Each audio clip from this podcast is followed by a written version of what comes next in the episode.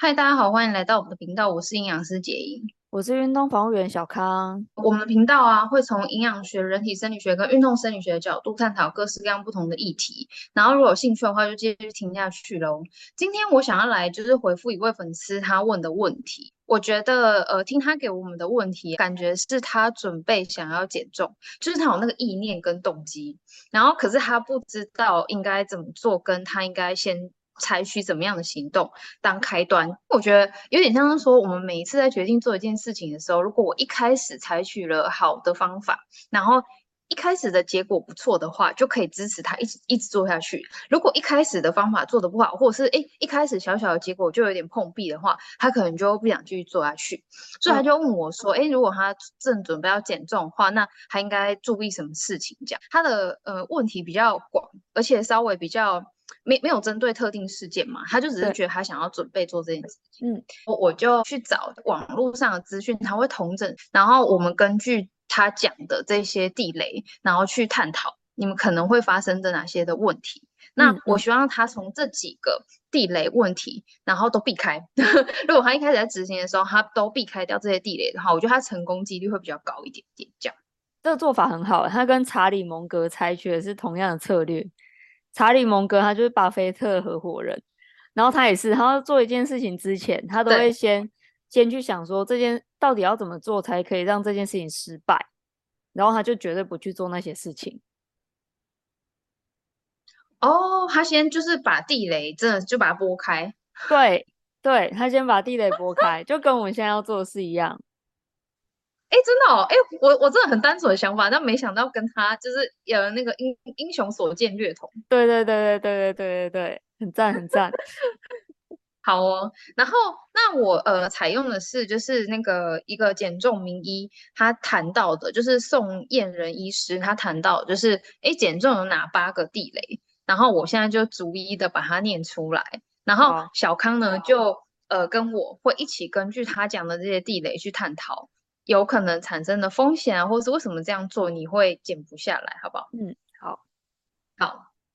第一个他说的地雷是只看热量，只看热量，只看热量。也就是说，像你如果说我们现在去买东西的时候，它不是好，譬如说便利商店，它一定是商品后面有那个营养标示，对。然后它可能用网络上的方式，就是可能去计算说，哎，每天我的基础代谢率是多少？然后他就把他自己的基础代谢率算出来之后，他不要吃低于那个基础代谢率。好，他是有个数值。对。那比如说，他如果查出来那个数值是一千五百大卡，约莫啦，一千五百大卡，然后他就去找他每一天吃的东西的热量，然后把它凑起来，不要超过一千五就好了。这样的减重法。哎，这样很危险哎，这样很容易都吃一些垃圾哎，这样也算啊，吃呃吃垃圾食物，呃不，我们不要讲垃圾食物，吃空热量食物也算了。对，其实这个地雷，我跟你讲，老实说，听起来我们我们这样很感觉很理性嘛，然后就马上看出他的问题。可是我觉得这样做的人应该不少，因为他很单纯的去想那个理论嘛，哦，就是呃那个我们吃进去的热量跟我们消耗的，如果这样减下来。基本上你吃进去的比较少，是不是时间拉长就会变瘦？所以看每天自己消耗多少啊，不要吃超过那个啊。每天一定会有基础的活动量啊，所以它就这样慢慢累加，慢慢累加，它就会变瘦。可是为什么只看热量不会变瘦？为什么？小康，你觉得为什么？嗯，我觉得应该，我就先以我个人啊，因为因为我我我对营养学不是那么的专精，但是以嗯。过去的我来讲，我应该会去抓那个漏洞，因为我就是喜欢吃甜点的人。好，那假设我现在算出来，我一天就是一千五，那我就开始凑，嗯，饼干三百，好，拿饼干，然后面包六百啊，这太高了，嗯，我拿小蛋糕两百，然后喝的嘛，哦，拿小东西，对，喝的嘛，不要喝什么饮料，我在减肥，我喝牛奶，再拿一瓶牛奶。牛奶差不多一杯多少？三百啦，然后三百左右，对不对？对，好，那这样子我加起来有没有钱？没有啊。那这样我就想，哇，那我还我还比原本还要更努力。我三三百的牛奶，两百的蛋糕，三百，那这样子是八百，那我还有七百可以吃。那七百我可能就是我我也不可能一整天都吃吃甜的嘛，那我可能就去弄个便当啊，啊，便当有个大概七百卡啦，这样啊，我觉得久长久下来应该会变蛮胖的，因为嗯，因为第一个是糖类的食物很多，而且很多都是精制糖，所以那些东西一吃进去，马上会让让我的血糖瞬间飙很高，嗯、那这样子就很容易有胰岛素阻抗嘛，所以体脂肪可能会变多。那再就是加上，就是我吃的是比较低的热量，我只是吃我基础代谢率而已。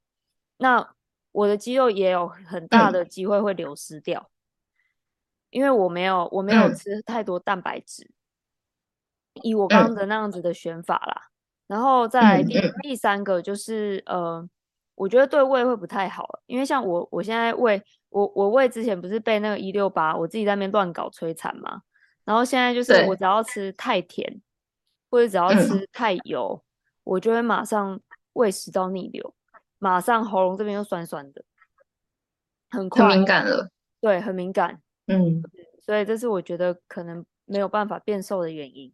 呃，小康他已经解释了大部分这个这个方法，就是只看热量减重法，它的。坏处就是第一个，人类一定会挑自己喜欢的先吃，因为总共卡路里是有限，只有一千五，所以一定先把自己几个喜欢的先塞一点，然后剩下来的再去吃看起来很健康的。可是如果你先塞一些你喜欢的，基本上第一个，我觉得你的你可能是因为它变胖的，你的坏习惯也没有办法改掉了，因为你可能还在那个糖瘾里面。对不对？因为你会一直喜欢吃它，就是因为你在它的那个呃陷阱里面。然后其实那个东西你可能真的不能吃，或者你只能偶尔吃一次。可是因为你光用呃热量减重法的话，你就一定会把它放进去。而且就像刚刚小康讲的，因为你会想说它热量不高啊，才两三百，所以你不会觉得它是一个问题。对，嗯、可是我觉得它有可能就是你最重要的问题，但是你一直没有把它改变掉。嗯、对，所以最后结果还是不好的。好，对，所以。所以你知道电视上的营养师或医师都会说营养均衡，因为我们通常是从热量，然后帮你分配你的三大营养素，然后再分配到六大类食物。为什么要这么麻烦？为什么它是一个学科，一个一个科学？然后营养科学就是因为。它必须要每一个东西你都吃到一定的比例、一定的量。我们的对我们这个人体，就是我们这个动物，我们人类也是动物啊。对我们这个人体，它才能够达到一个均衡的状态，你的代谢率、你的呃器官运作状况才会是正常的。所以你没有办法只用热量，然后去去减下来。嗯、好，然后第二个就是他说否认吃错，哈，否认吃错是什么意思？有点像是说。他其实，我觉得他跟第一个可能有点像，就是说，你明明就吃一个东西，那个东西就是你减重的绊脚石好了，嗯、可是你会觉得没有，它不是我的问题，没有不是问题，欸、就懂你什么意思？不知道是谁的问题？你知道他他 这张图上面，你知道他这张图上面呈现什么吗？他呈现了一个、嗯、呃草莓塔，啊，不然你放在那个镜头给我看一下，有吗？来来来对。你看到吗？啊，这边这个，哼，哦，草莓塔，我吃了一个，我吃了一个甜点，可是它是水果做的，哈哈哈，对，所以它是健康的，它是自然的，对，对，我把我点心全部都换成水果，水果很健康，因为我在减重，对，我把零食换成水果，对。对，或者是说，或者是说还，还还有一些方法会这样，就是说，我知道吃糖类不好嘛，吃糖类太多会瘦不下来。可是我一天，我那一整天只有吃那一块，那块草莓蛋，那个草莓塔的糖类，我其他糖都没吃。哦，我跟你讲，就是我会做的事，就是我 会吃水果盒，或者一整天只吃一个那种什么巧克力塔的那种人，就是我。对，然后他没有说我没吃错啊，因为我糖类都走汤啊，对啊，还不会瘦。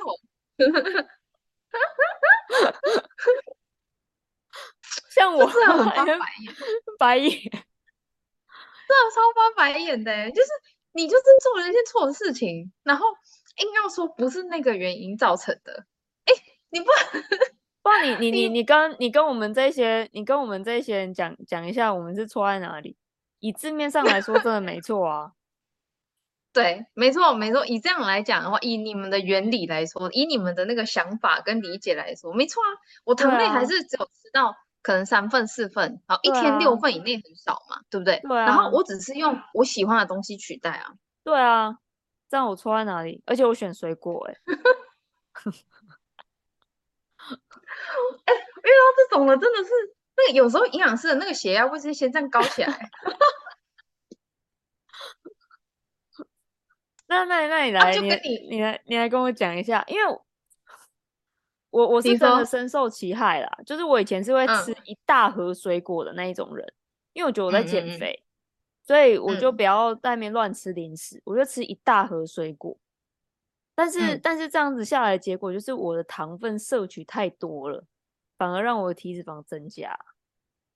嗯、呃，我我跟你讲，其实你你或许你那一大盒的水果，它顶多可能也不会超过四份水果，然后一份水果是六十大卡嘛，所以其实四份水果也才两百四。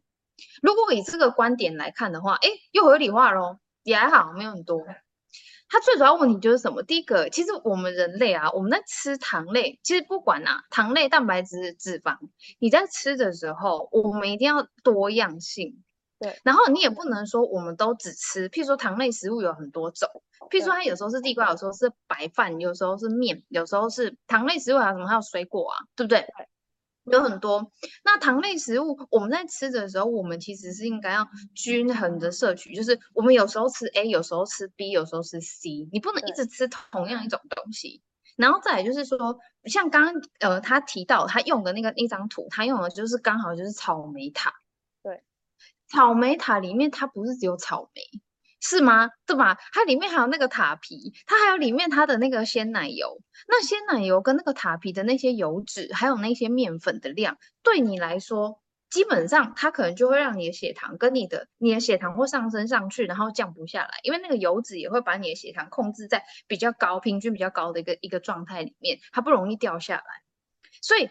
你懂我意思吗？就算你在选食物的时候，你一样它都是糖类，它也没有超过分量。可是第一个，你一定要多样性，你要均平均的摄取不同类型的糖类食物。第二个，你尽量不要挑它本身里面有太多不好的油，或是有额外的糖的东西。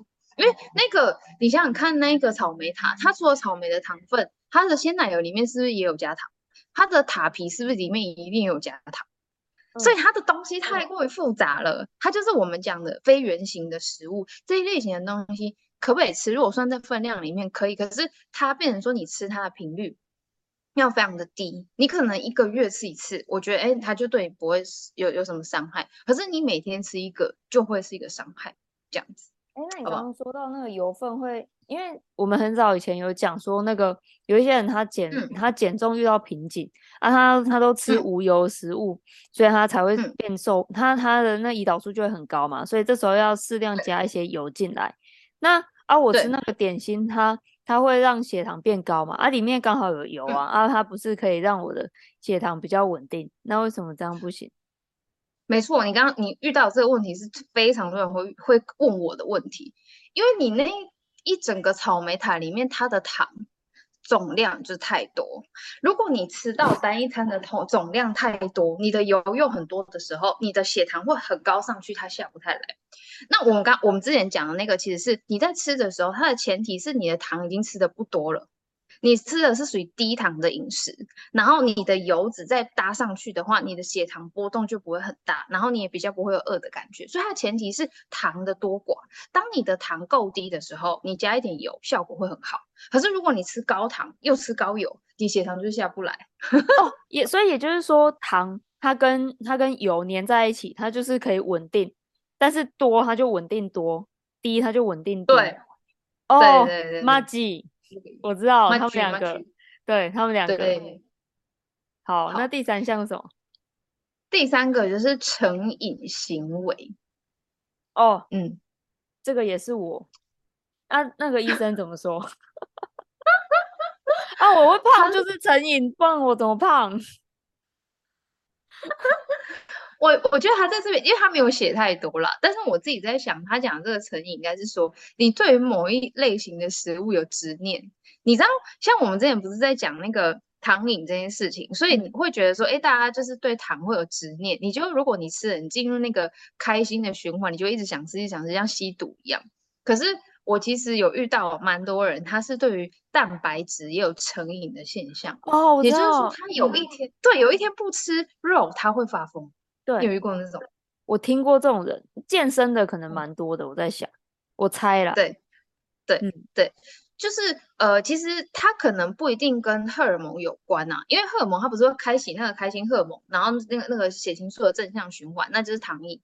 可是蛋白质的话，我觉得它不一定有开启这件事情，只是这个人他对于这个东西，他就是吃了它会有喜欢的感觉，他就他就会有那种开心，或者是他吃它会有一种就是。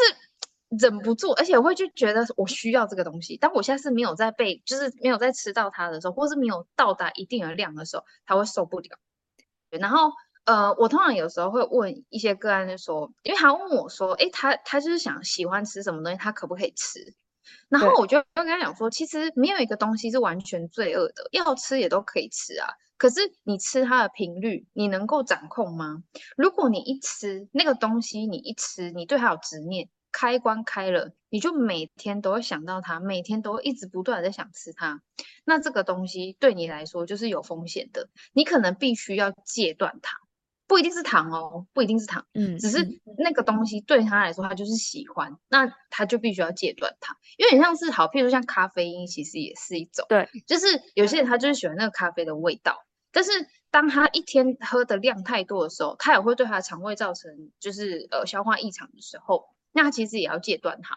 那当然，呃，你喝咖啡跟不喝咖啡，它到底影响卡路里吗？就没有，其实也没有影响太多的卡路里。但是你这个东西，只要你吃了它，你会有执念，你可能要把它移除掉。因为有执念这件事情，它就会让你不断的重复某一个行为，某一个东西会大量吃。其实我们在摄取食物的时候，你某一个东西大量吃都会有风险。某一个东西，任何一个东西，就像比举例来说，我我有时候会遇到，但是他很爱吃菜，嗯，他一天会吃非常非常多的青菜，非常多。他对于青菜好像有执念，但是很多人会觉得，如果我对青菜有执念，不是应该不会变胖吗？不会，他还是会有健康的问题，因为他会一整天都在吃菜，他其他营养素都没吃到，他还是不一定会变瘦。哦，而且应该蛮容易便秘，对不对？会不会？对，然后营养失衡，你会因为营养失衡而不会变瘦，是有可能的，是有可能的。哎，不过你刚刚说咖啡，我倒是觉得好像蛮容易，就是会有这个问题，因为咖啡又没有热量啊，我喝就是帮助我醒脑啊，嗯、啊，我又没有说一天到晚都在喝，嗯、又没有喝很多，啊，为什么不行？只是我早上不喝，我就会觉得一整天就是怪怪的，啊，我早上喝一杯，这样有什么关系？对，很多人都会有这个问题，但我跟你讲，你你知道我们年纪会大，对不对？我们就是会老，然后当我们老的时候，我们的胃酸分泌跟我们的酵素分泌能力其实就是会变差。那如果你经常用那个咖啡去刺激它，每一次我喝下去的时候，它其实一定会刺激胃酸分泌，一直刺激胃酸分泌，你时间久了，你的胃壁可能就会变薄。那一层黏膜如果变薄了，其实以后你在吃东西，你会发现你很容易胀，你食物消化能力会不好，或是很容易就是就会抽筋的那种感觉，就是胃痉挛的那种感觉会不舒服，所以你的消化能力就一定会变差。哦，一定是会时间久了。哦，那这样我了解，就是所以这也回到第一点，我们不能光看热量，因为还有很多层面要考量。对，没错，嗯、没错。好，那第四个是什么？嗯，第四个叫做侥幸心态。这个它太可爱了，它的图片上面写说，再吃一口就好了，一口不会变胖。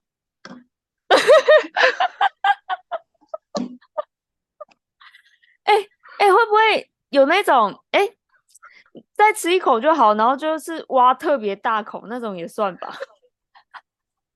没错，他就挖特别大口，要大吸不停。对对，如果我说好，我再喝一口饮料。这一口一百七百 CC 喝完是一口吗？真的很疯狂哎、欸！而且，欸、嗯，你说可怕就是，如果你每一个小时都有这个心态，这不是很可怕吗？一一个一整天你醒着的时间至少有十个小时吧？你十个小时每个小时多吃一口，不就十口吗？那还不多吗？欸、我在想，如果有这样心态的人，会不会就是先不要减肥比较好？他搞不好没这种侥幸心态，还会比较瘦。我也觉得，通常有这种侥幸心态，他反而还会变胖，因为会想要一直钻漏洞，对不对？他会一直钻漏洞，反而反而吃更多。没错。好，我要来讲第五个，因为第五个真的很常发生，叫做我觉得你自己应该有感觉啦，叫做习食怕浪费。哦，我就是这种人，我没有办法接受，就是我的餐盘里面有一粒米被我丢在那，不行。但我现在懂得放放宽了，如果我跟别人一起点，那我就会跟自己说，我不一定要清空，因为别人有点，那个是他的份，不是我的。对对对，所以我只有自己吃东西。所以像有时候我接一些工作的时候，他就是给我一个大便当。好，所以我变成是知道说，我今天就是要吃这个大便当之后呢，嗯、我就是早餐跟晚餐就一定要调整。嗯，对对，没错，不然真的吃下去真的不得了。因为我到现在还是，我现在就是没办法把食物丢掉，我就是没办法。没错，其实其实我跟你讲哈，我觉得人类是一定不要浪费食物啦，你尽量就是不要做这种事情，因为。因为我我我其实也是很在意环保议题的人嘛，所以我就会觉得说，出去像阿北有时候我们一起出去吃饭，他就点很多，然后我就会觉得说，点那么多又吃不完，不是很浪费吗？然后我每次就是会强迫我自己要把那些东西吃完，可是你强迫你自己把那些东西吃完，你就是会变胖。如果每天这样搞，对吧？对，因为就有一些额外的热量，而且你就是已经吃饱了，还要额再额外吃，不就是一定会变胖吗？那我觉得最好的方式就是，你大概知道你要吃多少的量，你就抓那个量。然后你就是只购买那样子的量的东西，不要多买，不要怕饿。人类很容易怕饿，他会 因为怕说两个小时以后会饿，所以先吃。哇，这心态真的不行，这心态不行。你应该有过吧？对不对？真的，真的，真的，真的，不要怕穷，也不要怕饿，不要怕，不要怕，真的不要怕。真的没有你想象中那么饿。对，我，我以前真的会这样觉得。我想说，我吃这样怎么会饱，我等一下饿了怎么办？啊饿，我后来就想到饿了再吃不就好了？就饿了再吃，啊、或者是说吃不下的话就打包。啊、我现在就是都打包回家，嗯，所以就是真的撑到不行。嗯、然后因为撑，对，好像我的我的医中医师也跟我讲说，就是因为我胃不好嘛，他就说不要饿，然后不要吃太快，也不能吃太饱，就是对，一定要遵守这这三个这三个准则。所以现在就是看到吃不下，就是打包就好了，嗯、然后真的不要点太多。嗯嗯嗯，对对，就是我们大家一定要冷静一点。而且我跟你讲，人类，你知道人类其实我们在演化观点，如果你从演化观点去思考这件事情，有一个道理你可以记在心中，这样你就再也不会怕饿了。来，请听我说，就是怎样，就是譬如说你现在这样，好、嗯、啊，等一下我们要忙。对，假如说我们等下要忙，那我可能就是要忙个四五个小时，然后中间很忙都不能出去外面买东西或干嘛的，然后你就会想说，那所以我现在可能要吃是吃一个分量可以撑五个小时的，对不对？嗯、你就会觉得说，嗯，那我现在这样吃，我自己目测觉得我可能等下三个小时以后我会饿，所以我要多吃一点。对，但是你的这个为什么这样子的假设或是这样的思维有问题，就是因为。你现在这样子吃到这样子的量饱了，就算它只能撑三个小时好了，三个小时好了。你等一下不是中间还是会忙五个小时的那两个小时，你的身体是一个智慧型的组织，它如果饿了，第一个它会给你咕咕噜咕噜的感觉，你就会有饿的感觉，没错。可是如果你那一段时间就真的还在忙，没有空吃东西的时候，它会从哪边拿能量来？脂肪，是不是你的肝糖跟你的脂肪？呃对，你本来就有库存，你不要想太多，你不要想说我没有库存，我没有东西可以给他染，没有东西可以给他用。你不要想太多，你真的不要想太多，你不要想说我没有东西可以吃，我这样很饿，我等下怎么办？我恐慌，不用恐慌，因为你本来里面就有内建的仓库，有仓库啦哦。好啦好啦，冷静一点。哎、欸，你这样子真的摧毁很多人的梦哎、欸。而且我每个都中是怎样？不是真的啊，真的，我们我们人体是，我们是智人，我们真的是智慧型的组织，所以它真的不够的时候，它是不是给你个警讯？你会咕咕叫想吃东西，可是你就真的没空的时候，你就是有库存，它以前都有留一些东西下来，给你库存，所以等一下它就会燃那些你身体的原料，然后下一段时间你就不饿了啦。不要担心，好不好？我们我们冷静一点，冷静一点。对，或者有时候可能只是因为渴吧。对啊，有时候是，那你就喝水就好了。对啊，只要喝水就好了。好了，不要担心那么多。OK OK，那第六项呢？第六个，可是我想第六个我没有特别同意他，Sorry，我没有特别同意医师。他说坏朋友邀约啊，坏朋友是一起去吸毒，是不是还是怎样？他是说，就是呃，喜欢吃比较 NG 食物的，然后他一直约你，然后要你跟他一起去吃，然后你就没办法只好吃下去这样子的意思。可是，哦哦，我懂，我觉得我我可能也不是很同意耶，这个应该是可以沟通吧。嗯、而且以我啦，我自己啦，通常我会去赴那种约，就是因为我想要去吃啊，嗯、跟朋友哪有什么关系？对，不要牵拖朋友了。对啊，那不是你自己想吃，就是你自己想要吃而已啊。对，朋友对，跟朋友没关系。对，那那个好好沟通一定可以，因为你们是朋友。对啊，对，那那根本就是对，那只是把自己责任推给朋友而已，这没什么好说的。对，这个太太扯了，所以我我这个我们不讨论。朋友都是好的，对，怕伤害到别人。好，我们下一个。真的啊，我真的觉得不是朋友问题，是自己的问题。好，对。然后他说下一个就是呃会议的点心啦，也就是说有些人他可能会就是参与下午的会议，或者是呃可能就是公司的下午茶，然后就是因为那个下午茶多吃的，然后所以没有办法变瘦。哦，我我我会吃诶、欸，我以前就是，而且我以前是执着到每一种我都想要吃看看味道，所以每一种我都会拿。所以是不是你自己的问题？就是我自己问题啊，我就自己贪吃啊。对，对啊，因为因为像我，我也参与好多会议啊，对不对？以前我跟我们营养师的那个课程，我们去参与那个课程的时候，哎，课程跟课程的那个中间那个休息，他还是会给你查点啊。啊，有很多东西但是 buffet 式，你可以自己决定你要不要吃。对对对，所以跟别人都没有关系。不好意思，就是跟你自己有关系。没错，没错，我那时候就是瘦不下来，啊、真的，因为那个。然后泡泡芙啦，小蛋糕啦，对，对不对？嗯、那那些就是想要，嗯、我想要知道它的味道。我不是，我不是说贪吃怎样，我只是想要知道它的味道。我那时候就这样想，没有，我就是贪吃而已。对对，哎，其实这个跟刚刚的那个什么一口不会胖，你一定觉得我每个东西都吃一口，对，那就还好。对，我觉得我还好，我有克制。有我，我曾经还有还有一个规则给自己，再喜欢吃的东西。最多只能吃两个，哎、欸，我还这样定呢，我每个已经吃一个喽。啊，有时候我想要续，还要还跟自己说不行，最多两个，我都觉得我在控制了，你知道吗？你在合理化你自己的行为。对，不过我觉得人啊，人就是慢慢慢慢进步了。你看上天让我遇见你啊，我现在我现在就可以有苗条身材。对啊，我跟你讲，现在认应该是从以前认识你的。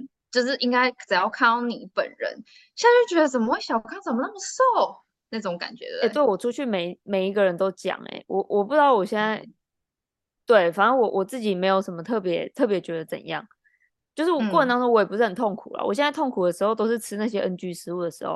哦，我跟你讲一个超扯，因为我呃，反正反正我我我生日的时候我就收到蛋糕，小蛋糕，嗯，然后然后呢我就吃。结果你知道他让我胀到怎样吗？他就是他就是在我胃有一股气，我上下都排不出去，嗯、堵住。对，我觉得就是那个东西一定是慢慢的变成的啦，不会说瞬间马上就是都做一百分然后变瘦，它是一个漫长的历程，大家要有耐心。嗯，它是生活习惯，没错。然后他最后一个是说，呃，先健康才会瘦，呃，也就是说。其实我我觉得医生他想要表达的是说，因为减重方法有很多种，所以大家会纠结在说哪一个有效，哪一个有效我就做哪一个。可是他会忘记说，其实你的减重要能够持续下去，或是就是你要维持那个好的状态，你一定要先是健康的状态，你你的瘦才有意义啊。不是说我就是猛瘦就对了，你懂我那意思吗？哦，他他在讲的应该是这个意思。嗯嗯嗯，对对对，所以你你选择的方法可能还是要蛮呃人性化的。然后它不能是那种哦，你会瘦会瘦啊，而且很快可以瘦，一个月可以瘦十公斤哦啊，然后这样瞬间再爆胖回来，这样比较好嘛？你就一直人生在那边崩溃，然后开心崩溃该开心，就一直在这边轮回，这这个这个绝对不会是一个好的减重法。对，好，那这样子，我我要怎么知道我现在是健康？呃，我觉得健康就是第一个，你不会呃觉得无力。譬如说，你日应付你一般日常的生活的作息或是活动，你不会有那种一直觉得好累哦，然后就觉得没有精神，明明就睡了，呃，睡了足够时间，可是还是觉得很累。第二就是你不会一直经常性的感冒，免疫状况一定是好的，因为免疫状况好的人，你基本上就不太会一直生病感冒。那你因为很多人减肥他，他他会一直感冒，你懂我意思吗？所以他就会认为减肥对他身体不好，嗯、所以他他就不要减肥。可是理想的减重状况，或者是你减完之后是理想的状况，不会很容易感冒，因为你免疫状况是 OK 的，是稳定。嗯嗯嗯嗯嗯，对对，了解。好，那今天呢，嗯、这个议题我们就跟大家先讨论到这边。那如果你有什么相关的想法，或是你觉得你自己有什么？呃，也怀疑自己有什么迷失的话，也欢迎在留言的地方告诉我们啊，我们就会拿出来一起讨论。那我们今天就到这边喽，嗯、大家拜拜，拜拜。